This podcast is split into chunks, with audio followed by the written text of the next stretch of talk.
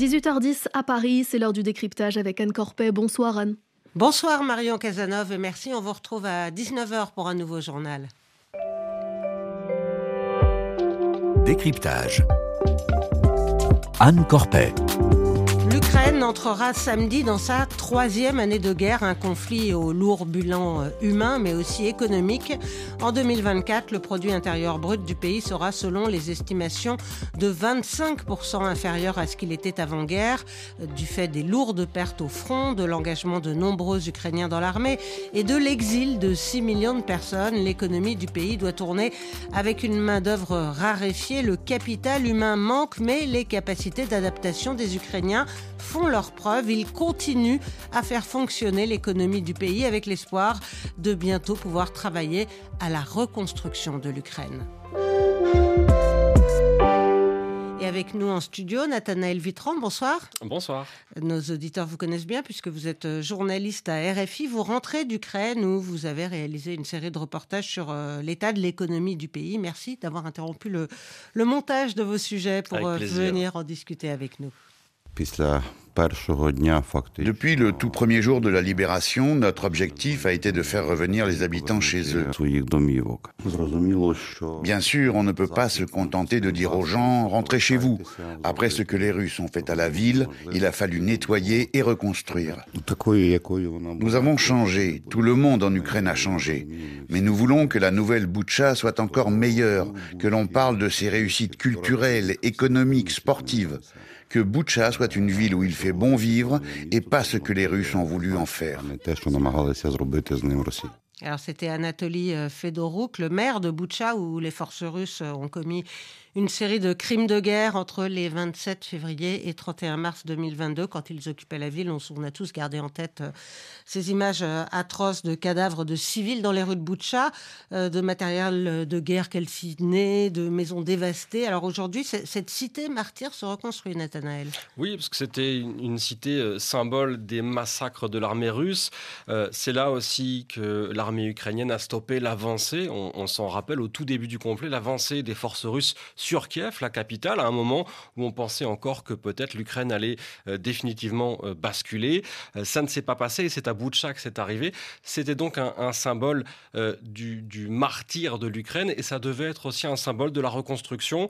80%, 99% même, le maire nous l'a dit, des, habitants sont revenus.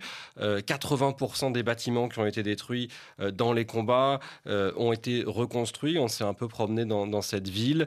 on a pu euh, euh, se voir un peu l'état de la reconstruction, ne serait-ce que pour s'y rendre, le, pont qui reliait euh, Kiev, la capitale, à Boucha, il y a quelques dizaines de kilomètres seulement qui séparent les deux villes. le pont qui, était, qui, relie les deux villes a été reconstruit il y a quelques semaines à peine. Enfin, en tout cas, il est opérationnel depuis seulement quelques semaines. Jusque-là, il fallait faire un grand détour pour y accéder. Et donc, c'est vraiment devenu un, symbole de cette Ukraine qui se relève après cet épisode. de la résilience ukrainienne. Alors, reconstruire construire, produire, faire tourner l'économie. C'est aussi une manière, hein, Nathanaël, de, résister à l'offensive russe. Et les entreprises euh, continuent de fonctionner malgré euh, d'énormes difficultés euh, logistiques, on l'imagine, y compris près du front. Et vous êtes allé à Nikopol, sur les bords du Dniepr, une ville quotidiennement bombardés par les Russes. Ils sont juste en face, hein, de l'autre côté du fleuve, où ils occupent euh, la fameuse centrale de Zaporizhia. Et malgré les tirs, eh ben, l'entreprise Centravis, qui fabrique, euh, vous nous l'expliquerez, des, tuyaux en métal, euh, eh ben, cette entreprise n'a pas fermé ses portes. On écoute Yuri Atanasov qui dirige Centravis. Ce bâtiment, c'est celui qui a été le plus bombardé. Vous voyez le plafond Il manque un morceau. Le tir a touché le toit, mais quelques centimètres plus bas et il passait par la fenêtre. Vous voyez C'est ça le vrai danger, parce qu'alors, les éclats d'obus se retrouveraient à l'intérieur. Alors ça signifie que l'usine est constamment euh, exposée. À quoi ça ressemble euh alors constamment non, euh, mais assez régulièrement quand même. Vous l'avez dit, les Russes sont juste en face, ils occupent la centrale de Zaporizhia. Euh, ça veut dire que, comme toutes les villes en Ukraine, euh, Nikopol peut être ciblée par des missiles, par des tirs de drones, mais elle est aussi à portée d'obus, à portée d'artillerie, qui sont juste en face. Et ça veut alors Centravis euh, Nicopole, de manière générale, c'était un centre industriel très important pour l'Union soviétique. Et Centravis s'est installé euh, dans ce complexe industriel qui date de l'ère stalinienne, euh, des années 1960 de mémoire. c'est une usine absolument gigantesque. alors, c'est Centravis en tant que tel, c'est une usine dans ce complexe industriel. ils produisent des tuyaux, mais alors des tuyaux d'un genre un peu particulier, c'est-à-dire des tuyaux qui peuvent résister à une très grande pression, à euh, une très grande différence de température, parfois les deux en même temps. Donc, c'est des tuyaux utilisés dans l'industrie nucléaire, euh, dans l'industrie gazière, dans l'industrie pétrolière, dans les voitures aussi. Euh, le PDG nous a dit on retrouve des, tuyaux de Centravis dans une automobile sur quatre en Europe. BMW, par exemple, avait un besoin, c'était leur seul fournisseur. Et donc, c'est une entreprise qui avait besoin de tourner et ils ont continué. À, eh ben, ils ont continué à tourner. Alors évidemment, sans jamais s'arrêter. Alors, il y a eu euh, quelques semaines d'arrêt au tout début du conflit, quand les Russes ont commencé à arriver, qui sont rendus compte euh, à Nicopole que les Russes étaient juste en face et qu'ils commençaient à les bombarder. Euh, mais quelque part, ils se sont habitués, ils sont équipés aussi. Et quand un missile tombe, alors ça arrive pas non plus toutes les deux heures, hein, je vous rassure, mais quand ça arrive, pas, en gros, ils m'ont expliqué, bah, on isole la zone où il y a quelques dégâts. Il n'y a pas eu de mort ni de blessés hein, dans, dans l'usine de Nicopole. mais quand il y a un missile qui est tombé euh, sur un bâtiment, on isole la zone, on attend, on fait passer les démineurs, on s'assure qu'il n'y ait pas euh, de reste euh, d'explosifs, et puis on nettoie, et puis la production reprend quelques jours plus tard. Et le personnel est toujours là Ils n'ont pas quitté la ville? Non, le personnel est toujours là. Alors ils sont quand même euh, organisés euh, pour permettre au personnel qui avait besoin de, euh, de bouger en partie. Mais oui, le personnel est resté. les ouvriers avec qui j'ai discuté nous ont dit bah, c'est chez nous ici, on a du travail, on a des collègues, on a nos amis, de, la famille. Mais vous semblez décrire une situation quasi normale. Ben, c'est-à-dire que pour les Ukrainiens, c'est devenu le nouveau normal, cette menace permanente. C'est-à-dire que maintenant, quand on entend une sirène euh, qui, résonnent dans la ville de Nicopole comme dans toutes les villes d'Ukraine. Euh, leur premier réflexe, on les voit tous sortir leur téléphone, ils ont leur application, et puis ils regardent est-ce que c'est une menace de drone, est-ce que c'est une menace de missile, est-ce que c'est sur toute la région, est-ce que c'est sur la ville en particulier.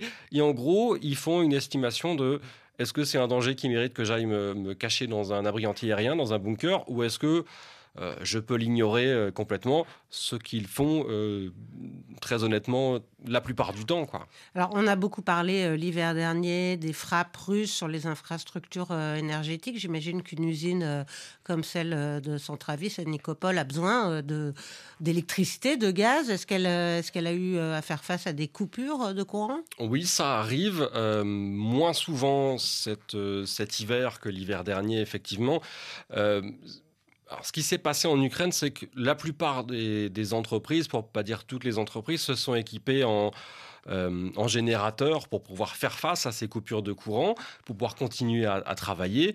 Euh, seulement une usine comme celle de Centravis euh, il suffit pas d'un ou deux générateurs pour faire tourner quelques ordinateurs, comme ça peut être le cas dans d'autres euh, domaines.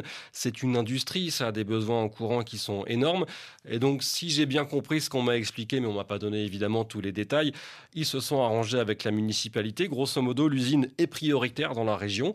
Et donc, quand il y a des coupures de courant ou des restrictions euh, d'approvisionnement en électricité, l'usine, elle, va continuer à tourner parce qu'elle est essentielle pour la région et, elle est peut-être aux, dépens des, des habitants euh, de la région de Nicopole. Et il y a des entreprises qui ont délocalisé leurs activités plus à l'ouest, là où les frappes sont beaucoup moins euh, récurrentes. Oui, plusieurs centaines, plusieurs milliers sans doute d'entreprises qui étaient situées près du front ou dans des zones un peu trop risquées se sont délocalisées, beaucoup à Lviv, une la plus grande, ville, de, l'Ouest, voilà. Euh, après, Centravis, ils m'ont expliqué, hein, il y a une zone de production, ils m'ont montré les photos, euh, une zone de production, une ligne de production qui a été délocalisée euh, dans une ville plus à l'ouest, près de la frontière slovaque de mémoire. mais une usine pareille, on ne peut pas la délocaliser euh, comme ça. Ça, demanderait un, investissement euh, considérable. Euh, il faudrait tout recommencer. J'ai rencontré un entrepreneur du, bâtiment qui m'a expliqué qu'un de ses contrats ces, dernières, ces derniers mois, ça avait été de délocaliser une usine. En gros, il me dit mais on délocalise pas une usine, on reconstruit une usine et éventuellement on fait venir le, matériel, mais c'est très compliqué et ça s'est fait que dans des cas un petit peu extrêmes quoi. Alors dans les cas euh, plus simples, comme dans le secteur informatique, qui était euh, un secteur euh, fort de l'Ukraine et qui le reste, je crois, et ben, les entreprises peuvent miser plus facilement sur le télétravail. C'est le cas de Developex qui emploie 400 employés à, à Kiev. Mikhail Makarov, que vous avez rencontré, est l'un des fondateurs de cette société. Heureusement pour nous, il y a eu le Covid il y a 4 ans. Tous les processus étaient déjà en place pour que les gens puissent travailler de chez eux. Ça veut dire que quand la guerre a éclaté, on a pu s'adapter très vite. Alors, tous les secteurs euh, ne peuvent pas fonctionner en télétravail. Il y a les usines, mais enfin, il y a d'autres euh, types d'entreprises qui ont, besoin que leurs salariés euh, soient là, dans les murs. elles, comment elles font en cas d'alerte ou de bombardement? Oui, déjà, déjà, je ne sais pas si vous avez remarqué cette formule. Heureusement, il y a eu le Covid, euh, qu'on n'aurait pas entendu euh, euh, partout. oui, oui, bien sûr, les entreprises se sont adaptées, y compris les entreprises du secteur informatique, en, en installant des abris anti-aériens. Alors, même dans Kiev, évidemment, on n'a pas euh, creusé en dessous de chaque immeuble euh, un abri anti-aérien, mais euh, à Kiev, par exemple, j'ai visité des entreprises et en gros, comment vous faites quand il y a une alerte, une alerte aérienne? Me dit, bah, venez avec nous et hop, on, on se balade dans le quartier, on marche 10 minutes on ouvre euh, un parking souterrain et ils ont loué une cave dans ce parking souterrain qu'ils ont transformé en. On a mis euh, des tables, des salles, de, chaises de, jardin, euh, un peu de chauffage parce qu'il fait froid, le Wi-Fi, et ben voilà, c'est la salle de réunion où quand, y a, quand vraiment il y a une alerte qui mérite qu'on s'abrite, et ben on peut continuer à travailler. Et la guerre a, aussi euh, contraint euh, certaines petites PME bah, à, se reconvertir, à réorienter leur, leurs activités. C'est le cas de, de Sergei Zaharin que vous avez rencontré dans la banlieue de Kiev. Et lui, euh, justement, fabrique des mini-bunkers qu'il a appelés capsules de vie. On l'écoute. C'est très solide. La capsule doit être capable de résister à n'importe quelle chute de débris, même si toute la maison lui tombe dessus. Le coût d'une capsule de vie, c'est 53 000 rivnia et je les vends 70 000, moins les taxes. À ce prix-là, ce n'est plus du business, c'est de la charité. Avant, je fabriquais des équipements pour travailler le bois, mais les circonstances m'ont forcé à m'adapter.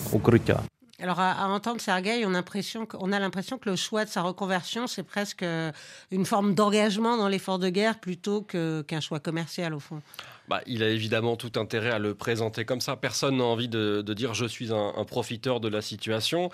Euh, et oui, après, euh, dans les faits, euh, ces, capsules de vis que moi j'ai rebaptisé une espèce de petit bunker Ikea, quoi qu'on peut fabriquer soi-même. Il nous a montré une vidéo où, où un enfant est en train de l'assembler ses boulons à, la maison pour voilà, montrer à quel point c'est censément facile à installer. mais oui, ils peuvent sauver des vies. de fait, quand on lui a rendu visite, il y avait eu des raids aériens sur Kiev le matin même et il avait des, commandes de gens qui du coup lui avaient repéré ces annonces sur, sur, le, sur Instagram, je crois, et qui du coup se disaient bah, si ça m'arrive, je veux pouvoir me protéger, protéger ma famille, et donc je vais commander ce produit. Alors, je le disais en introduction, il y a, 6 millions, 6 millions d'Ukrainiens qui ont fui le pays. Euh, il y en a 6 autres millions qui ont, été déplacés à l'intérieur du pays. Euh, et puis, évidemment, il y a les hommes qui sont partis au front. Il y a ceux qui ont perdu la vie, ceux qui sont euh, blessés et qui ne peuvent plus travailler. ça pose, j'imagine, des problèmes de main-d'œuvre. Oui, c'est vrai, notamment dans le secteur du, bâtiment. je vous disais tout à l'heure que j'ai rencontré un, chef d'entreprise dans le domaine du BTP il m'a donné ce chiffre le lendemain de la déclaration de guerre de, euh, Vladimir Poutine à l'Ukraine. 80% euh, de ses employés euh, ont rejoint l'armée ukrainienne volontairement. ça veut dire que du jour au lendemain, il a perdu 80% de ses employés.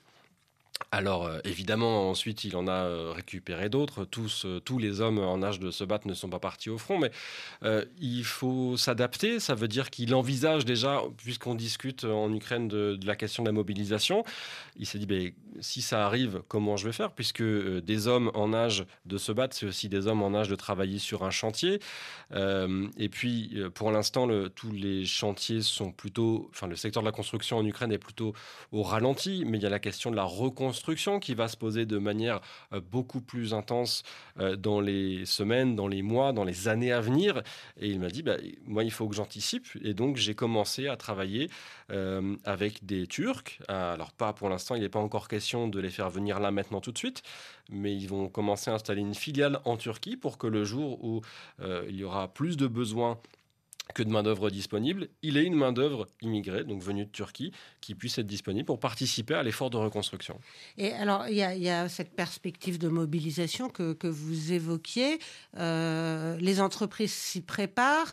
Euh, comment elles font enfin, euh, bah Il y, a celles qui pensent qu'elles n'y échapperont pas, et puis il y a celles qui, de toute façon, par exemple, dans l'informatique, euh, ce sont des, hommes euh, qui généralement gagnent bien leur vie, euh, des entreprises qui ont de bons avocats. Et on m'a expliqué de manière un peu frontale, bah, si nous, on n'est pas très inquiets parce que les besoins de l'armée, ukrainienne ne pourra pas prendre tous les hommes en âge de travailler. De toute façon, ils n'ont pas les capacités d'avoir, d'avoir sur le front autant d'hommes. et puis, en plus, si nos employés ont une bonne raison de ne pas y aller, on a les bons avocats et les moyens de les payer pour, pour euh, permettre qu'eux restent euh, travailler pour nous. Et puis il y a aussi des Ukrainiens qui avaient quitté le pays et qui sont revenus. C'est le cas euh, de Sofia Shevchuk, une des employées d'une des start-up de Kiev. Elle a choisi de rentrer dans la capitale, même si elle pouvait travailler depuis l'étranger. On l'écoute. Quand j'ai dû quitter Kiev au début de la guerre, c'était vraiment un sentiment horrible. J'ai dû tout laisser derrière moi. Mon pays, mon appartement, je ne veux pas revivre ça. Uh, je ne veux pas quitter Kiev à cause de la guerre. Quand je suis revenue, je me suis demandé, que se passerait-il si tout le monde partait? S'il n'y a plus d'Ukrainiens, il n'y a plus d'Ukraine. Donc je dois rester, contribuer à l'économie, payer mes impôts rester ici et faire ce que je peux. Vous l'avez beaucoup entendu, cette notion de devoir rester, devoir produire, euh, contribuer finalement à, l'économie. Euh, oui, on l'a effectivement beaucoup entendu. Et puis Sofia Chefchouk, elle avait euh, une histoire euh, très particulière parce qu'elle a perdu son travail le jour de l'invasion, son premier travail. C'était la dernière arrivée, elle venait tout juste de finir ses études et son entreprise l'a licenciée le jour de l'invasion parce qu'elle s'est dit, mon Dieu, on va, on va mettre la clé sous la porte, il faut qu'on qu'on assure nos arrières. Et, et, puis son père à elle est sur le front en ce moment. Et donc oui, elle fait partie de ces... Gens, de ces jeunes en particulier, qui nous disent oui, je pourrais aller à l'étranger, surtout qu'elle c'est une femme, elle n'est pas concernée par l'interdiction de quitter le territoire. Je pourrais travailler même pour cette entreprise, mais depuis l'étranger. Je choisis de ne pas le faire parce que euh, ce que finalement euh, Vladimir Poutine et, la Russie euh, a fait en, attaquant l'Ukraine, c'est d'affaiblir de, notre économie en restant je contribue à ce que l'économie continue de fonctionner. Je contribue à ce que l'Ukraine continue de fonctionner. Je paye mes impôts. Je finance l'armée. Et ça, c'est un discours qu'on a beaucoup entendu, y compris de la part euh, euh, d'ouvriers qui euh, n'étaient pas concernés par la mobilisation et qui, qui ont eux aussi choisi de rester. Il y avait une forme de fierté à dire oui, je ne suis pas sur le front, mais je contribue quand même à l'effort de guerre. Alors, il, y a, il nous reste très peu de temps, mais il y a un secteur qui compte énormément en Ukraine, c'est celui de l'agriculture. L'Ukraine, c'était le grenier de l'Europe. et les exploitants, bah, ils sont confrontés à la perte de leurs terres du fait des conquêtes russes, mais aussi des, des mines qui jonchent les champs. Ils doivent aussi faire face à la colère des, Polonais euh, qui, qui, jugent que leur production est une concurrence déloyale. Comment ils réagissent à tout cela, les agriculteurs?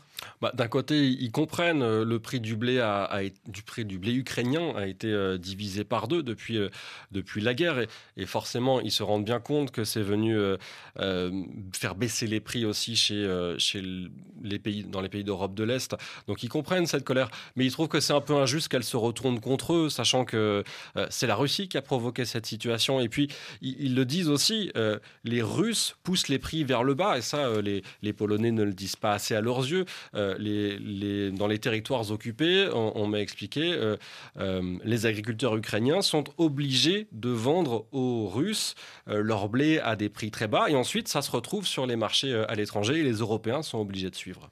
Merci beaucoup, Nathalie Vitran. Je rappelle que vous êtes journaliste au service économie, et vous êtes en train de préparer un grand reportage justement euh, consacré à ce thème de l'agriculture. Il sera euh, sur notre antenne lundi. Et puis bien sûr, on pourra aussi l'écouter sur l'appli. Euh, Pure Radio, RFI. Merci à Arthur Bon à la réalisation, à Éléonore Krenik qui m'a aidé à préparer l'émission. Restez avec nous dans un instant le débat du jour, sauf en Afrique de l'Ouest où vous avez une demi-heure d'infos en full full day. C'est ça la magie